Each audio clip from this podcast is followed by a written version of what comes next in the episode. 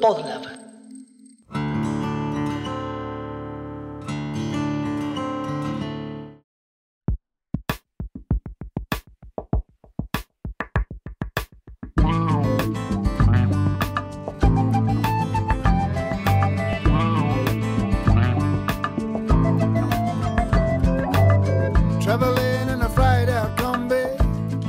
Para mí está buenísimo que te dediques a la música. No, no, lo rebanco, es re importante el arte. Pero viste que es difícil conseguir trabajo. ¿Por qué no buscas otra carrera además? Hacé música como un hobby. Pero busca otra carrera además que te, te dé quizás un poquito más de salida laboral. ¿No te parece, querido?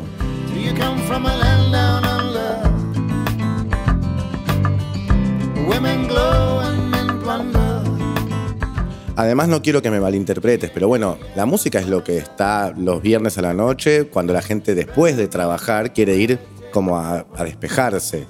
Es un entretenimiento. No está salvando una vida como un médico o defendiendo una empresa como una abogada. Es algo, digamos, que tiene que ver con el esparcimiento. En cambio, otras carreras son, digamos, más importantes para el funcionamiento de la sociedad. Además, grabar una canción es ir y tocar una canción. La grabaste, ya te grabar un disco. Bueno, si el disco dura 40 minutos, grabar un disco llevará 50, una hora. Y después ya está, quedó grabada la canción, ¿no? Y eso es todo.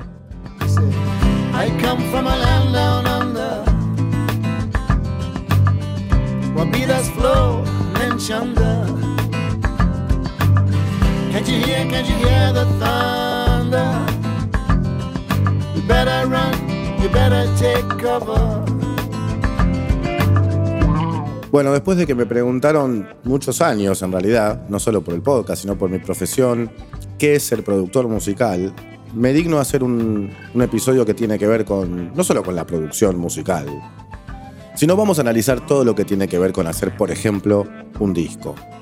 Toda la profesión que hay adentro, todas las disciplinas, todo el trabajo y toda la red laboral.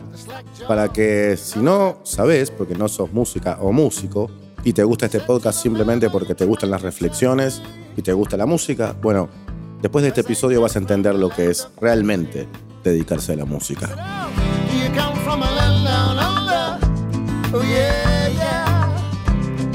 Oh Producción musical, producción ejecutiva, arreglos, ingeniería de sonido, ingeniería de mastering, docencia del instrumento, armonía, ritmo, melodía y cada país tiene un folclore distinto. Técnica, interpretación, afinación, manejo de la performance en el estudio, manejo de la exposición en caso de que sea en vivo, manejo del escenario, afinadores de piano, copistas, coach vocal, drum doctor, fabricante de accesorios, cuerdas, cueros, teclas, atriles, palos, púas, antipop, sordinas, boquilla, prensa y aprender a hablar con periodistas, difusión, gacetilla, medios de comunicación, hacer fotos, hacer videoclips, filmar y todo lo que tiene que ver con hacer cine, gremios de composición, gremios de intérpretes y redes sociales, solo para empezar. Dedicarse a la música es muchísimo más laburo que dedicarse a otras cosas. Otras cosas que a veces pagan mejor y que están mucho mejor vistas por la sociedad. Y nos la pasamos comiendo pizza. No es personal, me gusta la pizza, ¿eh? Me encanta la pizza. Acompañé esta reflexión con esta canción porque la banda se llama Men at Work, o sea, hombres trabajando. Y de eso se trata este episodio, del trabajo en la música. Bla, bla, bla. Pasan todo, lo haces. Bla, bla, bla. Tocar con disco, porque- Un empleo honesto. No entendí eso. ¿Conseguiste un? Pero. Un trabajo honesto. Bueno, culpar a los viejos que si te pasó, que te dijeron trata de dedicarte a otra cosa porque te va a costar sobrevivir, me parece que es mucho. Yo entiendo por qué lo pueden decir. Si no entienden de qué se trata trabajar de la música. Así que si tenés unos 20 y tenés estas charlas con tus viejos, pasar este episodio a tus viejos. Y además vamos a perderle el miedo. Es más, vamos a usar a propósito mucho, porque de eso se va a tratar también, a un concepto que tiene mucho que ver con el trabajo en la música, pero con el trabajo en general. La guita, la moneda, el billete, el cobre, el mango, el efectivo, el metálico, la pasta, la plata, la mosca, la billulla, la lana, el parné, las pelas, el cash, el duro, las telas, etcétera, etcétera, etcétera. Para comprarte un instrumento necesitas plata. Para mantener el instrumento necesitas plata. Para estudiar el instrumento necesitas plata. Para trasladar el instrumento hacia donde tenés que usarlo necesitas plata. Para grabar un disco necesitas plata. Para fabricar un disco necesitas plata. Para difundir un disco necesitas plata. Para poner un boliche necesitas plata. Para llevar los instrumentos al boliche necesitas plata. Para que puedas volver a tocar en el boliche necesitas ganar plata. Si salimos del capitalismo por un rato y pensamos en la plata con lo que respecta al trabajo, vamos a poder tener un episodio como este más o menos en paz.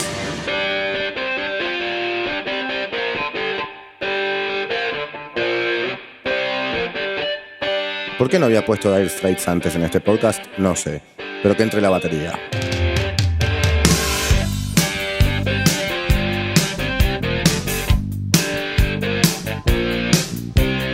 Conseguite un empleo honesto, querido, por favor, salí a laburar. Deja de tocar la guitarrita, por favor, te lo pido.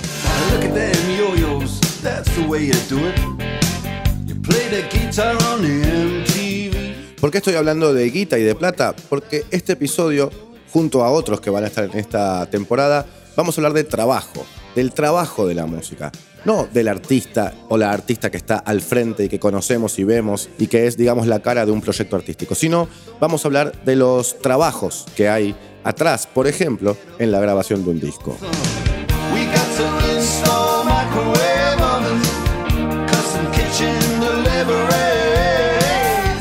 Porque en la música existen un montón de roles diferentes, como dije rápido antes. Y en estos episodios vamos a ir viendo de a poquito cuáles son todos esos roles para poder realmente dimensionar lo que es la grabación de un disco y cuál es el trabajo. Por eso hablé del dinero y por eso estamos escuchando Money for Nothing.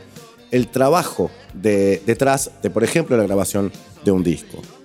Es difícil hablar de la música como un laburo, porque bueno, es relativo.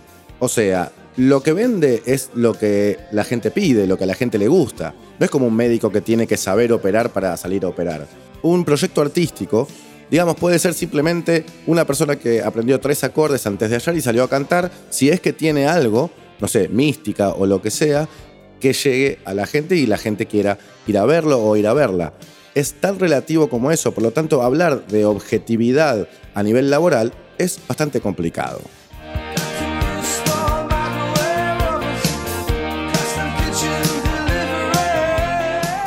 Si a vos te gusta una persona que toca tres acordes y pagás una entrada, es suficiente y eso es un trabajo. Lo que pasa es que detrás de esa persona sí hay mucho expertise.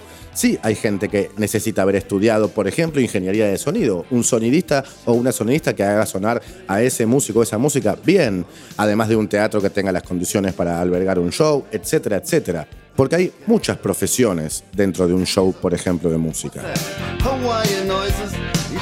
Importantísimo quitarse los prejuicios, no pensar en quién merece o quién no merece vivir o ganar dinero de la música. Para escuchar este episodio hay que sacarse ese prejuicio porque no se trata de merecimientos.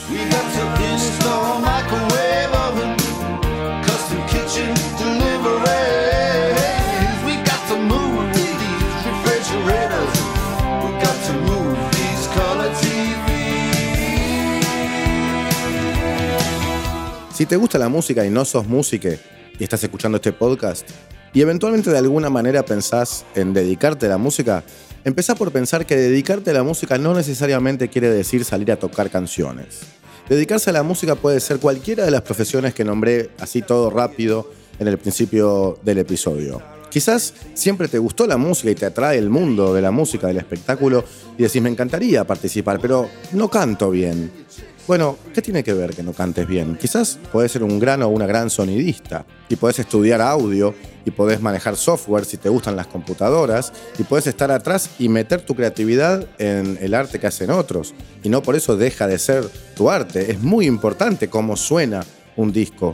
Y hay muchos discos que son lo que son por también obviamente por los artistas, pero también por los ingenieros de sonido, por ejemplo. Entonces quizás puedes ser sonidista o productor musical o productora musical. Quizás sos muy bueno o muy buena organizando un- una canción y de repente no ejecutándola o no te interesa tanto, pero sí la parte de cómo armarla, de cómo pensarla, de cómo instrumentarla. Entonces quizás tu lugar es el de productor o productora. O quizás te gustan mucho las cuerdas, te gustan los violines, te gustan, no sé, este, los instrumentos de cámara.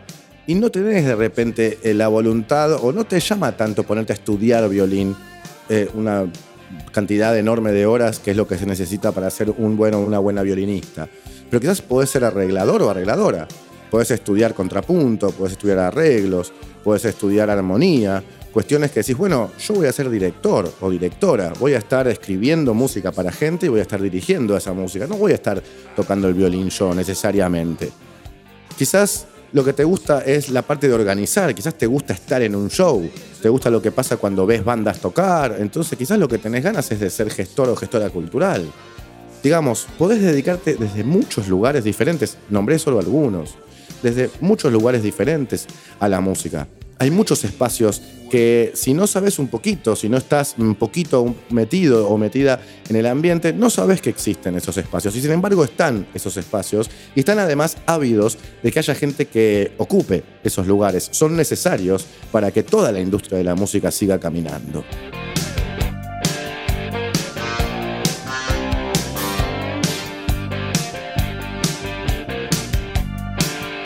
Quizás te gusta mucho pasar música o te gusta mucho saber de música, de discos, saber de, grabaciones, datos. Bueno, puedes tener un podcast, un programa de radio, un blog, qué sé yo, digamos, hacer de alguna manera periodismo. Y eso también es aportar, eso es difundir música, es estar claramente en el ambiente de la música, haciendo cosas con la música.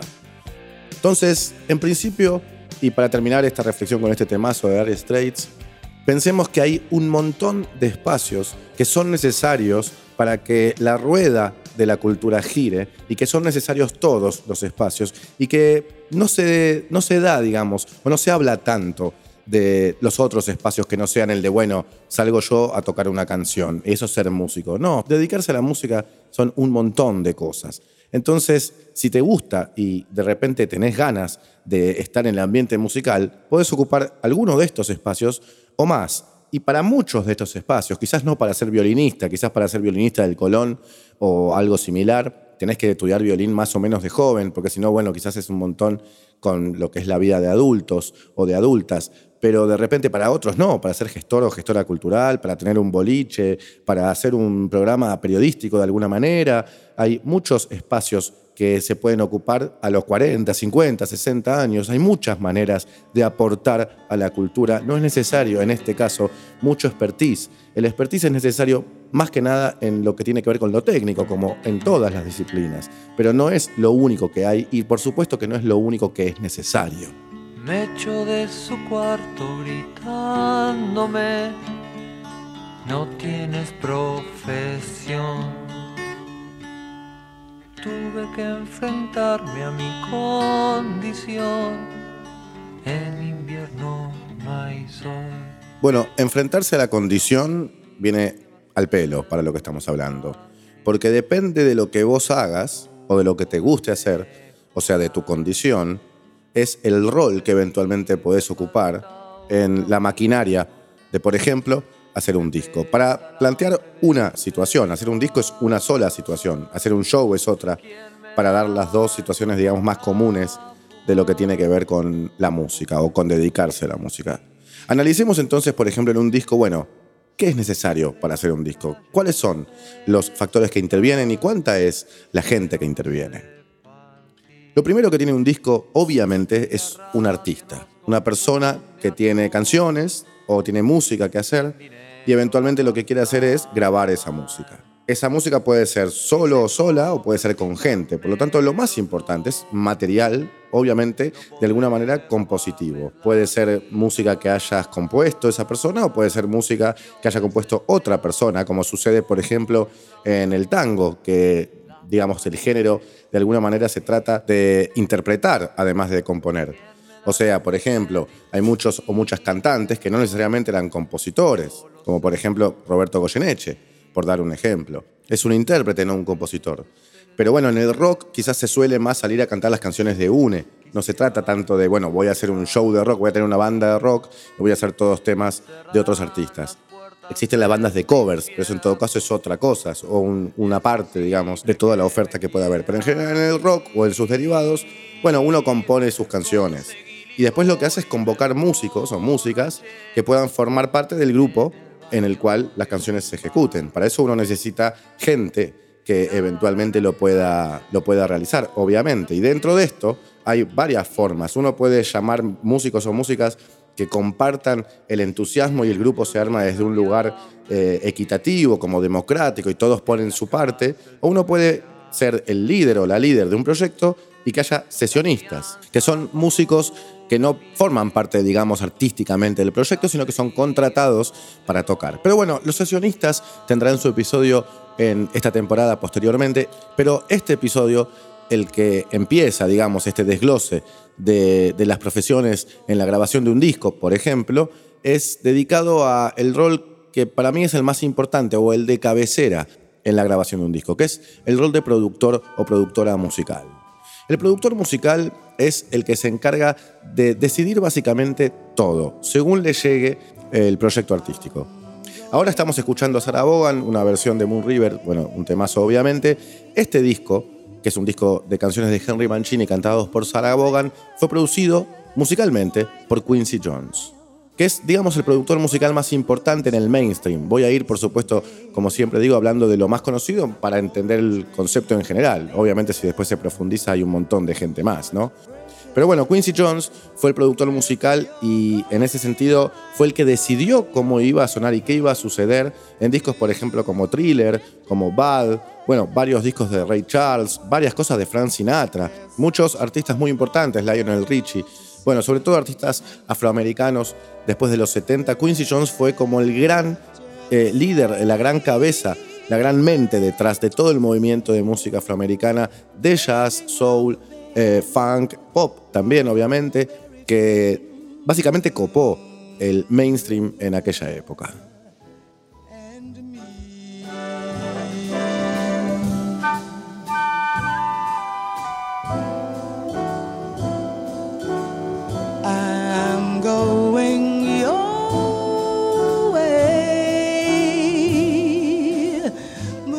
Qué genial, Sarah Vaughan. Pero bueno, ¿qué es ser productor musical? ¿Por qué es tan importante, por ejemplo, Quincy Jones?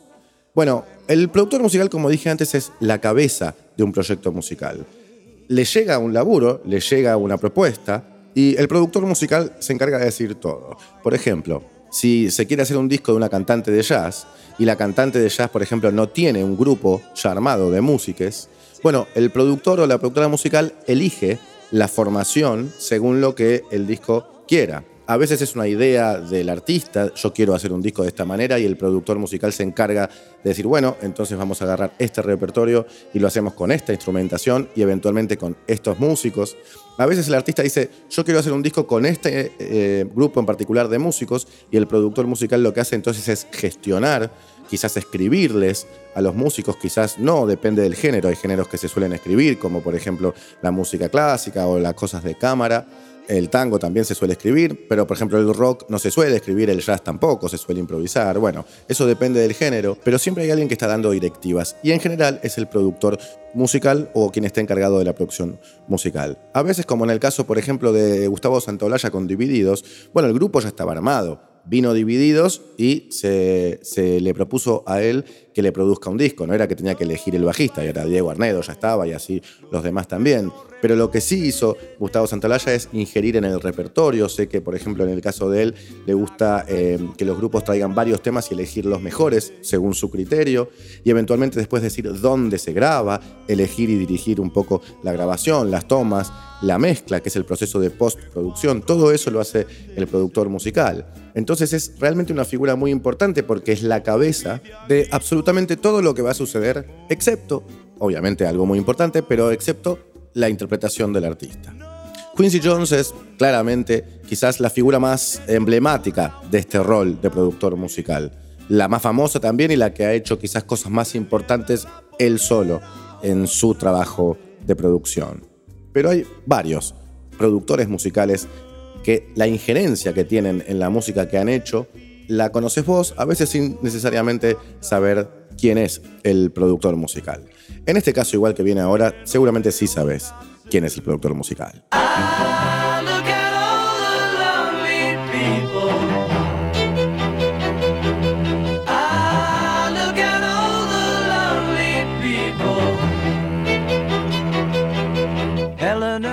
George Martin es una figura importantísima para el rol de productor musical. Hay muchas melodías, muchas cosas que conocemos de los Beatles que son de él. Primero, bueno, porque los Beatles hicieron famosos básicamente todas sus canciones, entonces la injerencia de George Martin está a la vista en todo lo que han hecho los Beatles. Pero además, por los Beatles ser tan eclécticos y haber incursionado, digamos, en tantas formaciones y géneros y cuestiones musicales diferentes, hubo mucho lugar para que George Martin, como productor, tenga que decidir cosas muy importantes, como por ejemplo, bueno, Paul McCartney acá cayó con este tema, que no lo compuso obviamente con todas las cuerdas que estamos escuchando. Fue una decisión de George Martin que dijo, bueno, este tema lo vamos a hacer con cuerdas.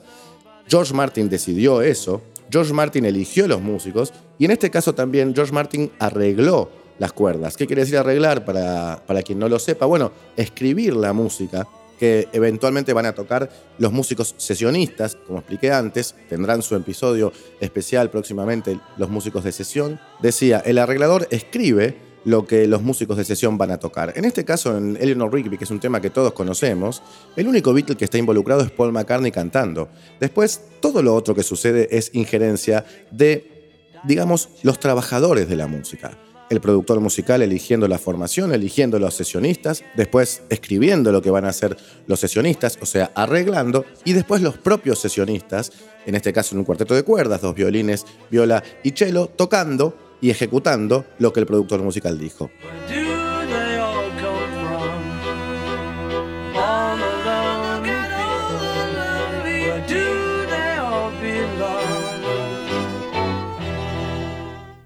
Aprovecho para hacerte acordar de que si querés apoyar este podcast, puedes hacerlo en dos plataformas, en Cafecito, cafecito.app barra el musicópata o en Patreon, patreon.com barra musicópata. En ambos dos, sobre todo si estás afuera del país, de Argentina, en Patreon y si estás en Argentina en Cafecito quizás es un poquito más fácil, podés apoyar el podcast y hacer que yo haga el contenido sin, digamos, luchar tanto con las vicisitudes de la economía. Por supuesto, si crees que lo vale y si tenés la posibilidad, desde ya. A mí me viene muy bien, pero el contenido siempre va a ser gratis para que lo pueda disfrutar todo el mundo. También seguime en Instagram, soy arroba Raf Varela con dos Fs. Ahí hago otro contenido que no entra en los episodios, así que si te gusta lo que hay acá, seguramente también te gustará lo que hago allá, así que seguime en Instagram también y seguí las dos playlists. Una es la playlist del musicópata, en donde pongo toda la música que uso en los podcasts, y también la playlist que es recomiendo, que es la playlist en donde yo recomiendo música que quizás no es tan conocida, o de artistas emergentes, o de países que, a los cuales es más difícil acceder.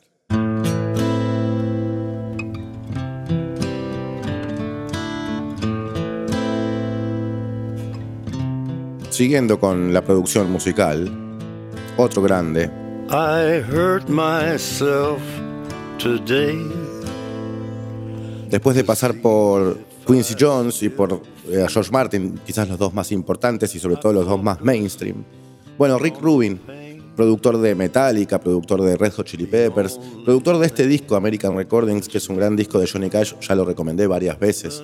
Bueno, en este caso también fue Rick Rubin el de la idea de llevar a Johnny Cash a un disco que haga covers de repente de canciones que ni el mismo Johnny Cash conocía, como este tema de Nine Inch Nails, y decir, lo vas a cantar vos solo con la guitarra. Después quizás le agregué algún pianito, alguna cosa muy chiquitita, pero esa situación musical fue una directiva, valga la redundancia, del productor musical. my sweetest friend. Everyone I know goes away in the end. Un grande, Rick Rubin. Además, eh, bueno, en este caso sobre todo también una muestra de la injerencia que tiene. Digamos, el productor musical muchas veces, no siempre, pero muchas veces es el de la idea general. Y para mí, particularmente, la idea es muy importante cuando se hace un disco, por ejemplo. No solo es, bueno, la idea es tocar las canciones que compuso el grupo de esta manera, sino de repente hagamos esto, como este caso. Pongamos a Johnny Cash en una situación diferente a la de siempre, tocando solo en el living de su casa. O como George Martin, bueno, este tema Eleanor Rigby lo vamos a hacer con cuerdas y yo voy a escribir los arreglos. O como Quincy Jones, vamos a hacer este grupo y este tipo de versión y voy a escribir también los arreglos para la versión de Moon River de Sarah Vaughan. Grandes ejemplos de grandes productores musicales. Si se fijan, hay ya 25 minutos transcurridos del episodio y recién pude nombrar cuatro productores musicales. Hay muchísimos, hay muchos que me gustan y hay muchos que son muy conocidos y que han hecho laburos importantísimos. Como siempre, no voy a poder llegar a nombrar y a poner música de todos los que a mí me gustaría. Pero bueno, algunos más voy a poner. A mí me gusta, por ejemplo, mucho el productor musical de este disco. I want you to know that I'm here. Alanis Morissette, no claramente. El disco es Jack Little Pill. Arrancar de esta manera un tema, por ejemplo, chiquitito, con una batería low-fi, ir subiendo de esta manera. Esto es mano del productor musical, claramente. Bueno, el tema empieza chiquito, después empieza a subir, muy grubero, y después se abren las voces.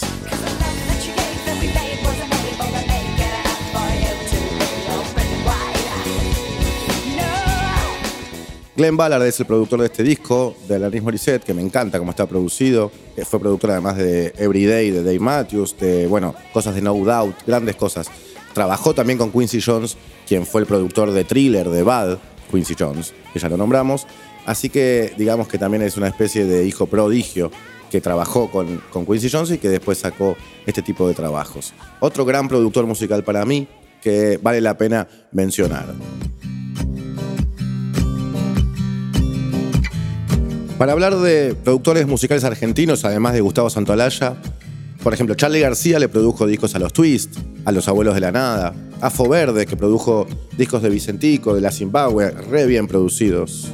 Sigo cruzando ríos, andando selvas, amando el sol. Cada día sigo sacando espinas de lo profundo. Pero la verdad que quizás el que más me gusta a mí de los argentinos, además de Santolaya, que es un poco una obviedad, porque, bueno, porque es Gustavo Santolaya y ganó los Oscars y todo lo que ya sabemos, y quizás es una figura más, más expuesta, es Cachorro López.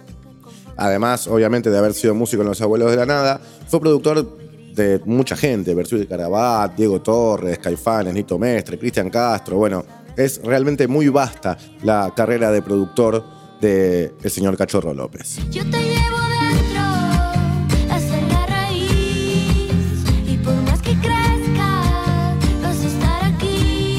Este tema de Natalia Lafourcade, este disco, Hasta la Raíz, lo produjo también Cachorro López. Se dedicó mucho a producir en Latinoamérica. Bueno, los productores argentinos han trabajado, como Santolaya mismo, que también produjo, por ejemplo, Café Tacuba, laburado siempre en Latinoamérica. Digamos que en ese punto, desde la producción musical, el laburo argentino es súper reconocido en toda la música de habla hispana.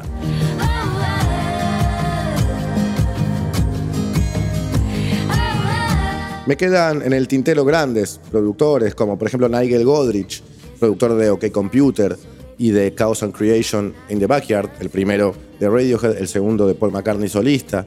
Gran productor musical, me gustan mucho los laburos que hace él. También, no sé, Nile Rodgers, por ejemplo, productor de Chic y de muchas cosas de funk y de disco. eh, tremendas cosas que han marcado camino en cómo se graba y cómo se produce en la música mainstream. Obviamente que hay muchos más productores eh, y cuando hablemos de música independiente hay muchos más, pero bueno, no me da el espacio para hablar de todos, para hablar de cada caso en particular. La idea es ir mostrando los tipos de trabajo que hay, además del que está expuesto, del trabajo más expuesto del artista, digamos, en un disco o en una situación musical. Y este episodio particularmente está dedicado a los productores musicales. El siguiente serán a los sesionistas y así iré en esta temporada dedicándole episodios a los roles diferentes que hay behind the scenes, digamos, en un proyecto musical.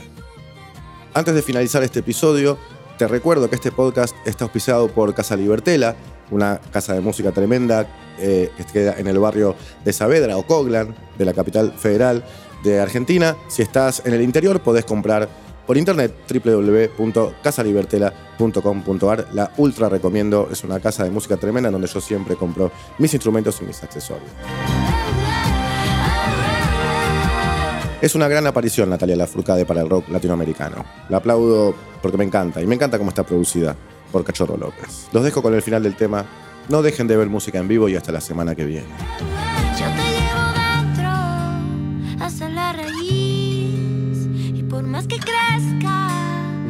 estar aquí. Aunque yo me oculte tras la montaña, encuentro un campo lleno de caña. No habrá manera, mi rayo de luna, que tú te vas.